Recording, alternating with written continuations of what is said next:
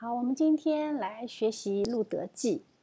呃，上一周我们讲了四世纪，了解了以色列人在进入迦南地以后他们的生命光景。他们因为属灵光景的暗淡，导致他们的生命状况也不平静，一直被外敌压制。苦的时候呢，他们就祷告寻求神的保护；日子一旦好过，就离弃神。一共记录了七个循环。总之，四世纪的时代是挺黑暗的，甚至有一段时间，我们算过啊，大概是九十三年的时间，在神那里是不被纪念的。这就是路德记的背景。和四世纪黑暗不同的是，路德记是黑暗世界里吹过来的一股清风。它让人感觉非常的舒服和愉悦。我们在阅读的时候会有这样的感觉，特别是最后看到一个 happy ending 的时候。在神的子民被外敌辖制的时候，我们知道依然会有美好的事事件会发生。路德记呢，就是讲述了这么一个美好的故事。呃，路德是一个女人的名字，而且还是一个外邦人。在圣经中，用女人的名字命名的书卷有两卷，一个是《路德记》，一个是《以斯帖记》。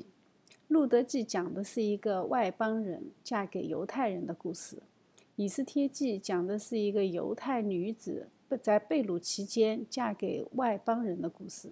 这两卷书呢，都是犹太人非常爱读的，因为他们都是大团圆结局。呃，犹太人会在五旬节的时候，在节期的时候阅读《路德记》，在普尔节的时候阅读《以斯帖记》。我们会看到有一些女权主义者会批评圣经，认为圣经把女人的位置提得不够高。其实这就是很打脸的。我们圣经里面有两卷书，直接是用女人的名字命名，并且。包括外邦女子，所以由此可见，我们的神是普世的神，是所有人的神。神爱世人，包括女人，包括外邦人，在这里我们就可以看见神的爱。但是，因为我们是罪人嘛，我们都有犯罪后的理性。犯罪后的理性的一个最大的特点就是看不见恩典。就抓住那一两个事件，但是他却看不看不见整全的福音，这是我们自己内心非常需要警醒的。所以，我们经常在提要建立神本主义的视角。所谓的神本主义的视角，了解整全的福音是我们的基础。我们现在来看一下这卷书的基本信息。呃，《路德记》的作者是沙穆尔。至少大多数的解经家认为是萨摩尔。在犹太人的圣经中，《路德记》它甚至是四世纪的附录，它和四世纪是同一卷书。这本书描写的时间跨度大约有十一年，是从公元前一千三百二十二年到一千三百一十二年左右。它的时间背景呢，在《路德记》的第一节中就有交代。他就是说，在四师秉政时期发生的地点呢，是从摩崖地到迦南地。这本书有非常高的文学价值，它文笔非常的优美。但是我们知道，语言是沟通的屏障。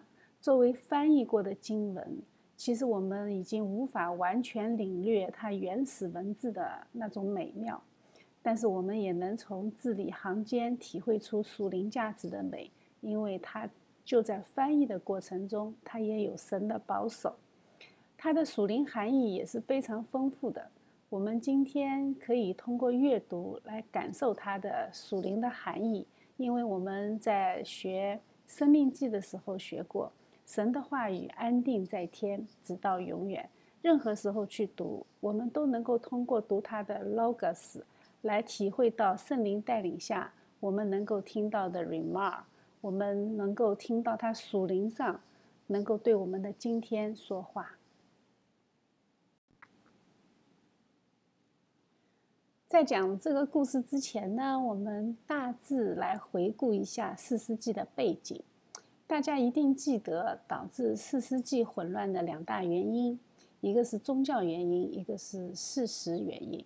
宗教原因就是他们离弃神的带领，事实原因就是他们没有赶出外敌，并且与他们混居。这导致了以色列人渐渐地接纳了异族的信仰，开始拜假神。我们知道以色列人是和神有约定的民族，他们是不能拜除耶和华以外任何神的。这个在立位记的二十六章、二十七章中写的很清楚，那是一个约嘛，有甲方责任，有乙方责任，有甲方义务，也有乙方义务。他们如果违约呢，就会失去神的保护。而且呢，也不会有丰富的收成，并且还要面临战乱和饥荒，这是在约定上写的非常明确的。我们的神是非常非常的公义，违约责任并不能豁免。于是呢，我们就看到在四世纪时期，应许地里就发生了饥荒。这场饥荒呢，也导致了一个家庭的离开，这个家庭就是路德的婆婆家。他们一家夫妻加孩子四个人去了摩崖地逃荒，这是很讽刺的事情。以色列人知道饥荒的原因是离弃神，但是他们却没有悔改，他们以为换一个地方都就好了。所以，我们人经常会有这样的思维，觉得哎呀，过一段时间就好了，或者换一个地方就好了。但是我们却没有为自己的行为、为自己的信仰进行悔改。而且他们以为，他们到哪里，神都应该保护他们。当然，他们离开应许地之后，他们的日子也不好过。呃，路德的公公先去世，婆婆带着儿子和媳妇扛了十年以后呢，两个儿子先后也死去，只剩下他们三个寡妇。但是在路德记中，我们还看到，在应许地中也有另外一批人。在乱世中，依然坚守神的道，依然给回归的路德一家人，给他们以庇护和盼望。这个就是整个路德记的背景。这个故事呢，就从三个寡妇开始，然后从婆媳关系演变到一个爱情故事，讲了以色列人怎么样失去了神的保守。又渴望得到神的庇护，他们用什么样的行动来寻找安息？最后在神的怜悯下，他们回归安息。这是一个非常温暖的故事。其实，神的子民离开应许的原因很简单，就是为了那一口吃的。我们知道，影响人的信仰最重要的三大。原因一个是肉体的欲望、耳目的情欲和今生的骄傲，就是这三大理由。我们从创世纪中就能看到这个规律。当初夏娃犯罪的时候，就是看那个果子好做食物，又悦人的眼目，是可喜悦的。我们人是不会改变的。亚当的后代依然是为了那一口吃的，就能背离神。到了四世纪时代，依然是如此。嗯，当他们面临神惩罚的时候，他们面临两个选择：一个是回归应许地，因为那个时候婆婆听说神眷顾她的百姓，应许地丰收了，于是呢，婆婆就决定回家。在回家之前，婆婆对两个守寡的儿媳妇说，劝他们回父家去再嫁。以色列人在那个时候，女人是。没有独立生活能力的，因为经济不能独立呢，那你跟着婆婆在一起，你们就会非常的困难。但是如果回到富家呢，你还有再嫁的机会，你也许会有一个好一点的未来。如果跟着婆婆，那别人来提亲的可能性就会小很多。所以当时呢，两个儿媳就面临选择，虽然他们感情很好，但是呢，大儿媳。不得不面对现实，选择了回归富家。呃，路德呢，选择跟随婆婆回归应许地。我们接下来来看一下这个故事大致的情节。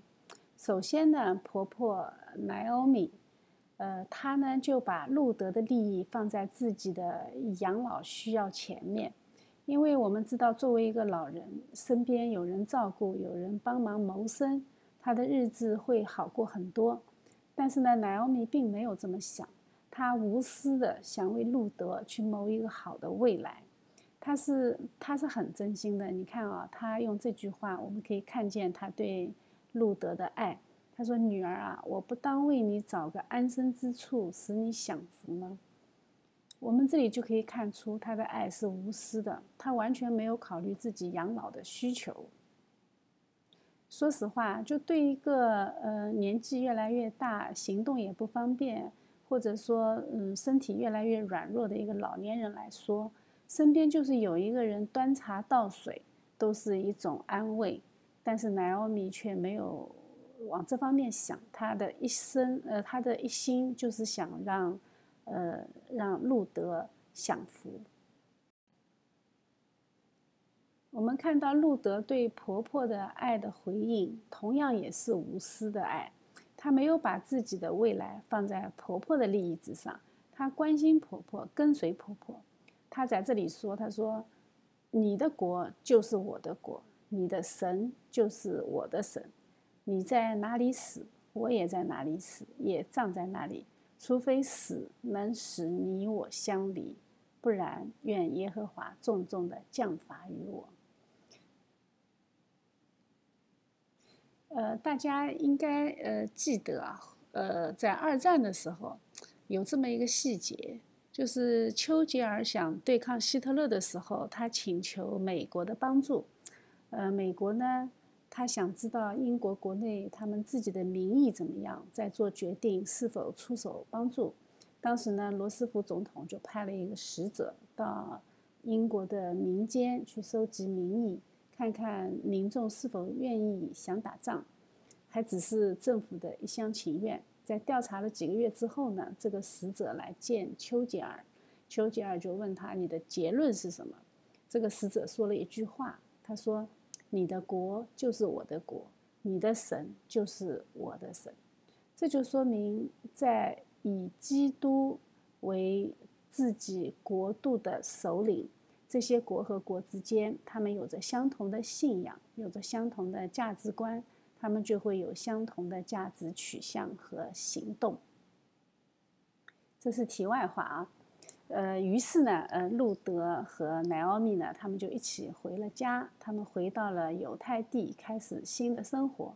当时的生活状态是非常不好的。用奈奥米自己的话说呢，就是她满满的离开，空空的回来，丈夫和孩子都没有了，只剩两个寡妇。但是我们知道。有爱就会有奇迹，对吧？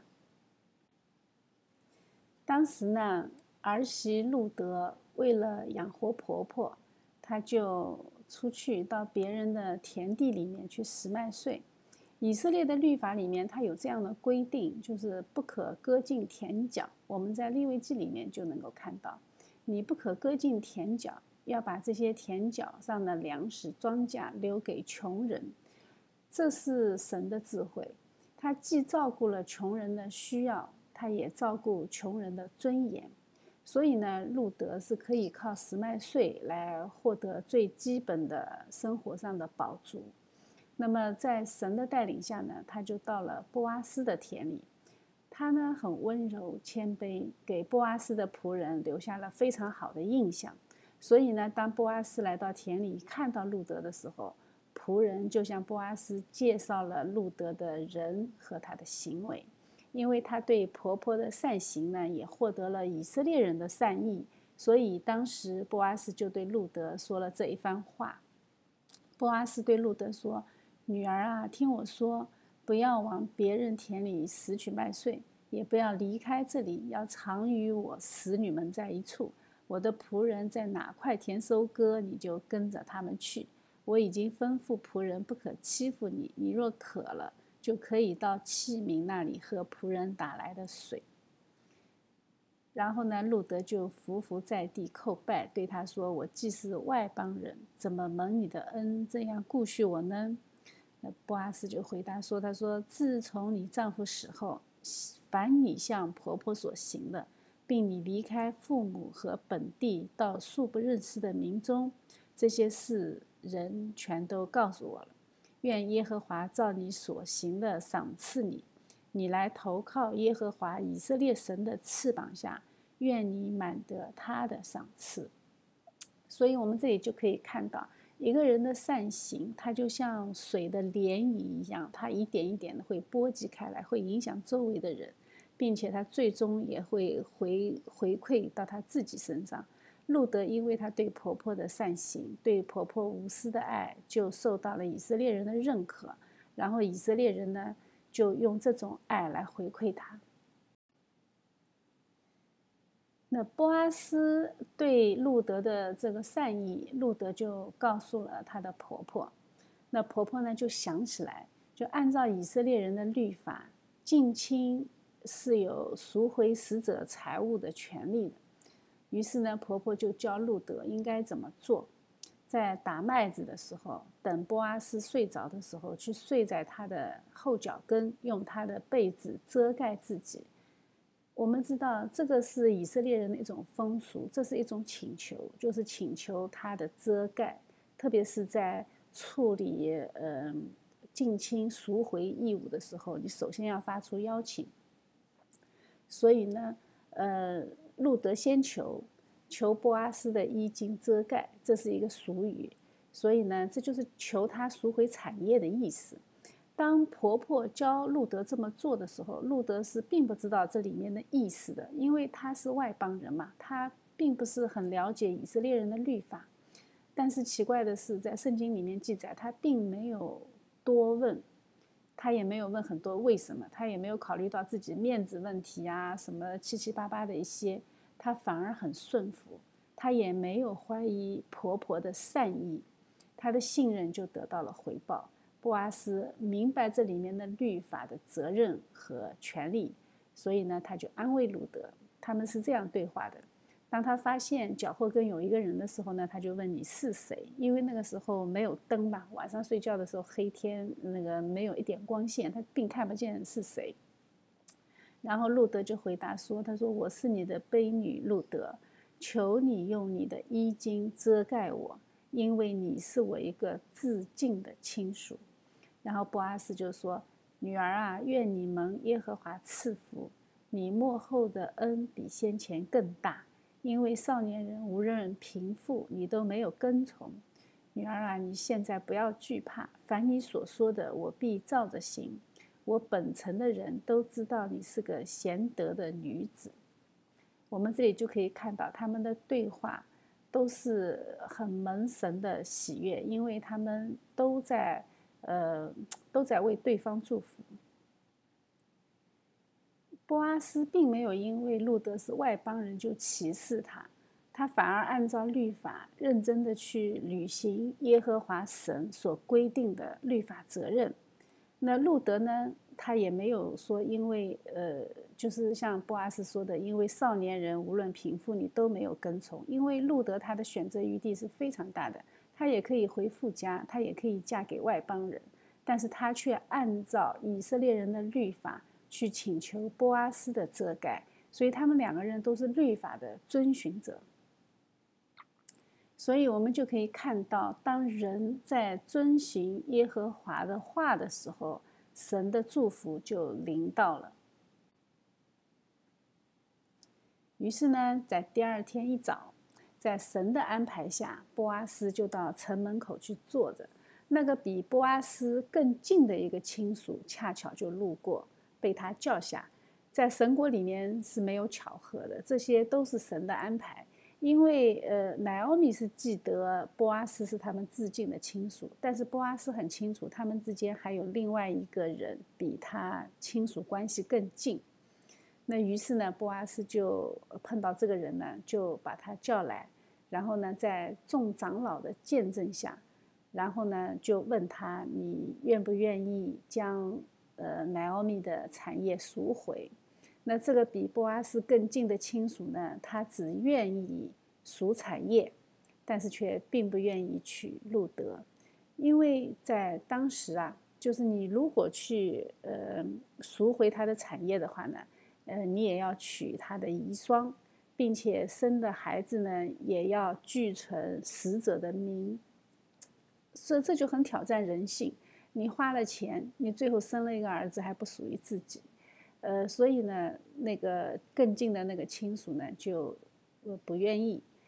呃，我们知道在当地啊，神设立这个规定也有它的美意。因为应许地呢，我们知道世界上所有的地都是神的，人只是使用权。那么当时，特别是作为应许地呢，是神分别出来赐给圣约共同体的。那么保守神的产业是以色列人的责任，所以他们有这条律法，要把亲属的产业赎回来。否则的话呢，你说以后万一呃应许地里的人不守律法，呃日子过得越过越穷。最后把产业都卖给外邦人，呃，这样的话呢，神赐给圣约共同体的土地就会流落外邦，那么神的启示，呃，就不可能在这块应许地上完成。所以神赐下了这样的律法来保守这一块土地属于以色列人，他们不会因为人的穷困而影响神救赎的启示。那但是我们知道，在赎回产业的同时，也要对死者尽责任的嘛，对吧？所以呢，呃，这个人就不愿意自己的产业亏损，呃，最后呢，他就放弃了这个权利。于是呢，在众长老的见证下，这个人就脱下了自己的鞋子，表示放弃权利。因为在以色列，他有这样的一个风俗，就是你如果放弃你的权利呢，你要把你的鞋子脱下来给他。呃，这样呢，救赎的法律责任就落到了波阿斯的身上，这是合理、合法、合情。最后的结局就非常完美，呃，它完美到一个什么程度呢？呃，我们对比一下《四世纪》和《路德记》的结尾的一句经文，在《四世纪》中，我们知道最后一句话是：“那时以色列中没有王。”个人任意而行，呃，我们就知道四世纪当时他的背景。但是呢，在呃路德记最后一句话的时候，我们就看到他说：“撒门生波阿斯，波阿斯生俄贝德，俄贝德生耶西，耶西生大卫。”我们看到没有？呃，路德记它是以一个家谱作为结束的，并且从这个家谱里面，我们看到。以色列的王来了，大卫王，所以我们就可以看到整个色彩到这里就明亮起来了。神的预备我们就已经看见了。你看，在人遵循律法的时候，神的祝福就临到了。但是他并没有在路德活着的时候，或者波阿斯活着的时候，就给他们这种应许，而是在两代人、三代人以后才看见神的。恩典是如此的浩大，但是我们继续往后面看，我们知道我们的主耶稣基督是从大卫王的后裔里面出来的，他是圣灵感孕，但是他肉身的家谱是从大卫王来的。我们知道人真的是神对人的祝福超出了你的世代，所以我们为什么要读圣经？就是你从圣经里面可以看到一个，嗯，一个宏观的历史观。看到神的手怎么样在宏观的历史中掌权，我们才会知道自己生命的渺小，我们才会认识到我们需要神。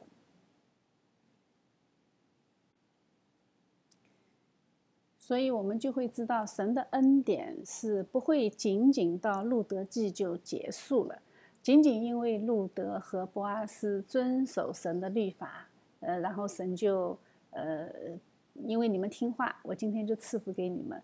当然了，神会赐福，但是神的恩典是远远超出我们的所思所想。我们从耶稣基督的家谱中可以看到啊，波阿斯和路德都是榜上有名的。路德是耶稣家谱上的四个女人之一，呃，这才是神要启示的真正的永恒的君王。所以路德记呢，他就告诉我们，我们应该怎么样面对人间的一切苦难。那就是爱，就不要因为自己的境况艰难，你就去对别人责难，甚至离弃。呃，爱的涟漪泛滥开去以后，你会带来一些意想不到的效果。我们人我们信徒只负责按照神的旨意去行，去爱人如己，然后神就会祝福这种爱，并且通过这种爱，通过你去行出来的爱，去祝福更多的人。最后，我们自己也会满得赏赐。所以，《路德记》呢，就向我们展示了神喜悦的这种对待苦难的方式，对待他人的方式。对待夫妻的方式和对待家庭关系的方式，比如说对待你的婆婆，呃，我们也可以看到，在这里我们可以看到神赐的婚姻，它有一种神圣和郑重。它不仅遵守律法，它还尊重感情。呃，我们也知道啊，《路德记》给我们一个很重要的一个信息，就是苦难不是你离开神的理由。苦难恰恰是你最需要神的理由，因为我们肉体的需要啊，我们会放弃很多呃和神交通的机会。比如说，我们的先祖亚当，他就为了一口吃的离开了神。吃在各种文化里面，它都是一件很重要的事情，因为我们肉体的需要直接挑战我们对神的信仰。很多人都是过不了利益这一关。呃，有很多的理想，有很高尚的道德内置，但是呢，碰到具体事情的时候，他立马就会反水，他不会在利益面前，呃，有任何的收敛。我们可以看到很多人是这样的，所以我们甚至看到这样的情景，我们会质问，他怎么会是一个基督徒呢？但是我们不要用道德审判去审判别人，其实轮到我们自己，我们未必会比他们好。所以呢，我们这里就要特别的警醒，呃，在灾难中要信靠神是很不容易的，呃，我们在顺境中敬拜神比较开心，对吧？嗯，你过得都很顺遂，所以呢，你也很乐意敬拜赐福的神，我们会感恩我们所得着的。但是在灾难中呢，我们信靠神就非常的不容易，就像约伯记里面的约伯那样啊，要这么有信心的人。最后被他三个朋友一搅和，他也开始有委屈，他也开始自怜，他最后他也自弃，所以这就是我们需要从《路德记》中学到的功课。那么当然了，就像我们所有的旧约经文一样，呃，我们的圣经就是一棵分形树，呃，每一片小小的分形树叶，它都是整体的树的形象。我们学过分形这个概念，对吧？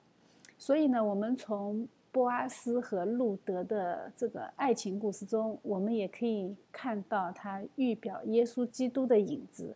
我们也可以从这里看到神救赎的影子。我们在这里先大致的来讲一下啊，我们这里看到出现的是犹太人和外邦人，呃，我们就是外邦人。犹太人在旧约结束的时候，他们离弃了神，也同样被神惩罚。然后神也看上去好像离开了他们，但是神真的离开了吗？呃，并没有。我们读过圣经的人都知道，神给他们预备了更好的。所以呢，犹太人像乃奥米这样的人，他要回归到神的应许，回到神的面前，他才能得着救赎。而我们作为外邦人呢，我们是被犹太人带到神的面前，所以，我们从这个启示真理上，我们可以看到，神拣选了以色列这个民族，然后用这个民族的命运和神之间的互动关系来启示他救赎的真理。他们的作用就是向外邦人显示真理、启示真理、指向真理。他们的作用就是把神的儿子带到人间。呃，他们是神道成肉身的途径，所以呢，我们就知道，呃，犹太人他有这样的作用，我们外邦人都是因为犹太人而来到神的面前，所以呢，这就呃很明显的告诉我们，我们要为此而感激犹太人。犹太人往往是世界的一面镜子，你怎样对待犹太人？就可以看出你怎样对待神，你怎样对待你自己。我们圣经里面说的很清楚，神对亚伯拉罕说：“凡祝福你的，我必祝福他；咒诅你的，我也必咒诅他。”我们就可以看到，对犹太人好的这个民族，往往得到大大的祝福；那么欺负、欺压犹太人的，最后往往得到神的咒诅。我们从历史的长河中也可以看见，虽然我知道很多人对犹太人有这样那样的看法，但是我们知道，当一个人不可爱的时候，他往往是验证你爱的能力的时候。因为爱可爱的人是我们罪人的本性，但是爱不可爱的人，就要我们靠着神的恩典来活出神的爱，去抵抗我自己内心的罪。这个才是，呃，这个才是我们身上有神的爱的标记。所以很多人说：“哎呀，犹太人很讨厌啊，犹太人很讨厌啊。”我不去说犹太人的个性啊，因为他们通过三千多年的信仰。他们因为信仰颠沛流离，他们因为自己的罪，他们没有守住与神的约，所以他们也被神修理。我们从四世纪就看得见，我们甚至从那个轴心时代，就是神没有向他们说话的这四百年里面，我们也能够看见他们的苦难。他们是一个苦难深重的民族，所以他们的民族性会有一些和我们不一样的地方。但是这不是我们不喜欢他们的理由，所以呢，我们要感谢犹太人，他们将我们将整个世界带到了耶稣基督的面前，带到了神的面前。他们是神启示真理的管道，所以我们要为他们祝福。呃，这个是呃，从路德记里面我们可以看到的。我们成为一家人的前提，就是我们都要有无私的爱。有这个概念以后呢，我们现在再回过头来看当初前面我那个呃列出来的那些经文里面那些高亮的文字，我们就特别能有感觉。他这里说：“他说你的国就是我的国，你的神就是我的神。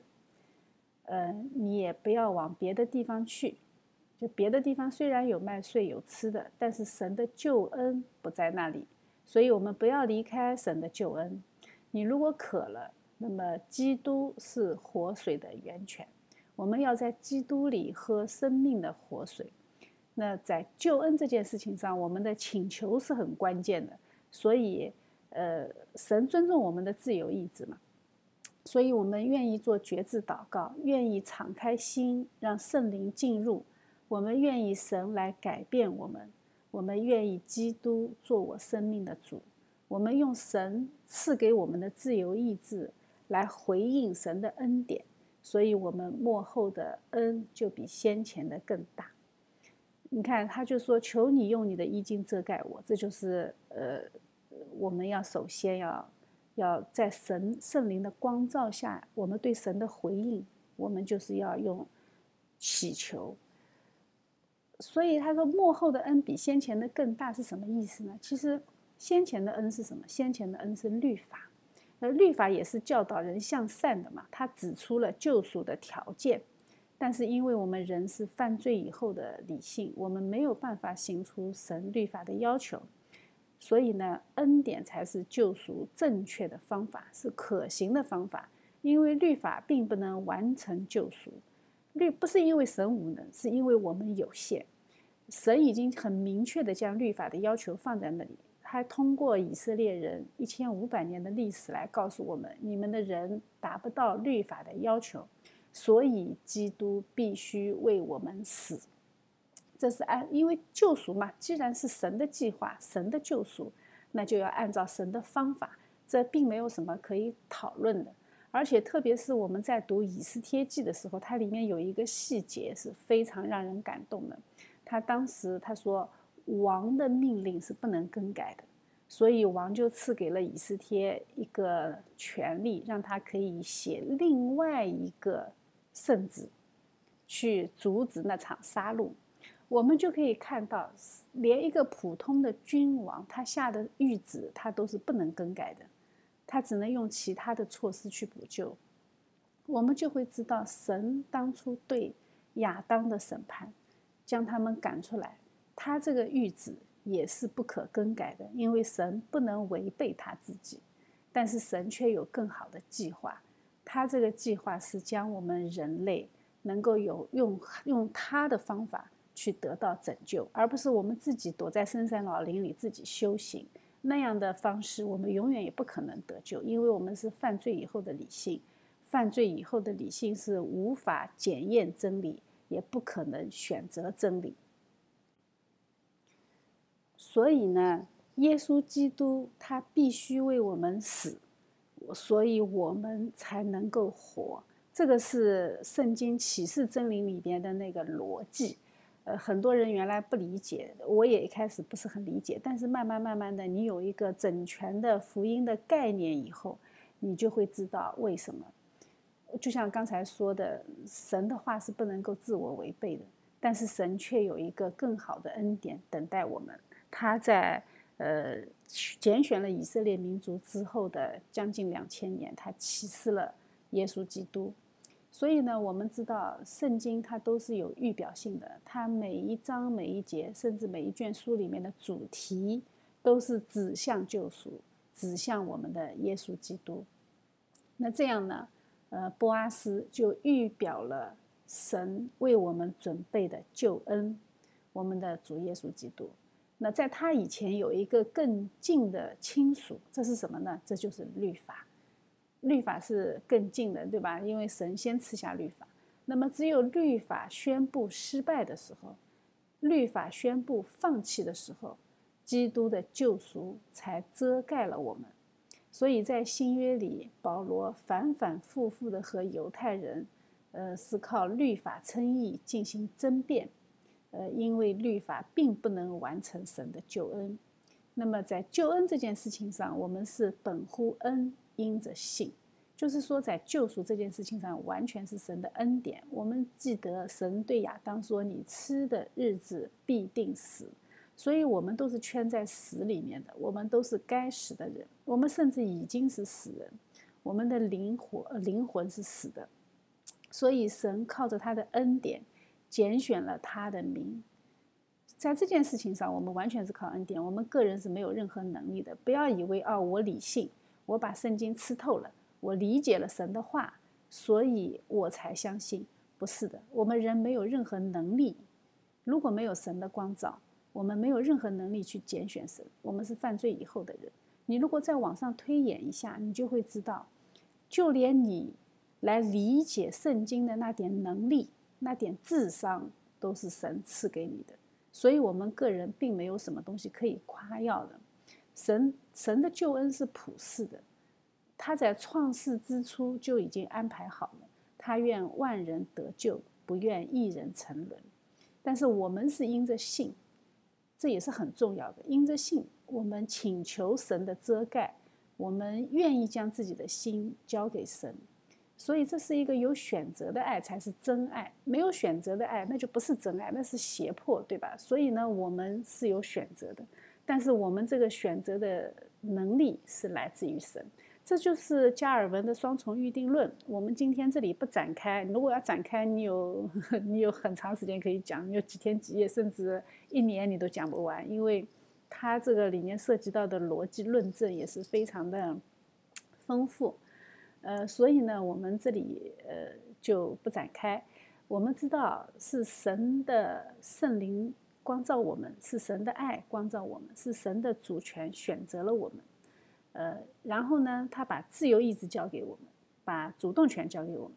那么，当我们拥有自由意志的时候，我们拥有主动权的时候，我们却依然选择爱神，这个才是真爱。我们是没有主动权的，记住，神才是主，神才有主动权，是他主动愿意将这个主动权赐给我们。将自由意志赐给我们，我们才能够有自以为是的自由选择。当然了，我们知道神，呃，他有这样的，呃，这样的爱，普世的爱，来赐给我们，这是我们的，呃，应该说是福气吧。恰恰是因为基督的救赎，就像波阿斯的救赎路德一样。他是没有考虑到任何自己个人的利益的。我们知道，至高的神，他来到人间，取了罪人的形象，并且他在人间活的根本就不是我们想象中的君王的样子。以色列人为什么不接受他？就是因为他活得不像君王，他是一个木匠的儿子。他呃自己在新约圣经里，他形容自己的时候，他说：“嗯，天上的飞鸟有窝，但是人子却没有放枕头的地方。”我们就知道他真的是活得一无所有，但是他是神，所以我们有的时候。呃，我们的神就是颠覆了我们人间一切的想象。我们人间自己想象的财富、荣誉，在神国里面是完全没有任何价值的。所以，我们的神他道成肉身，他来颠覆我们的价值体系，颠覆我们的传统思想。我们当只有放弃我们的理性，放弃我们的传统，放弃我们的自尊、骄傲，我们才能够真正的得见神。所以呢，我们就可以看到，我们呃领受救恩的正确方式是无私的爱彼此，也要无私的爱神。我们要无条件的顺服，要学耶稣基督的样子。耶稣基督什么样子？就是温柔谦卑。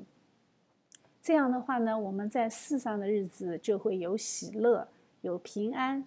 我们来世也会进入应许，进入安息。这个就是整个《路德记》告诉我们的主题。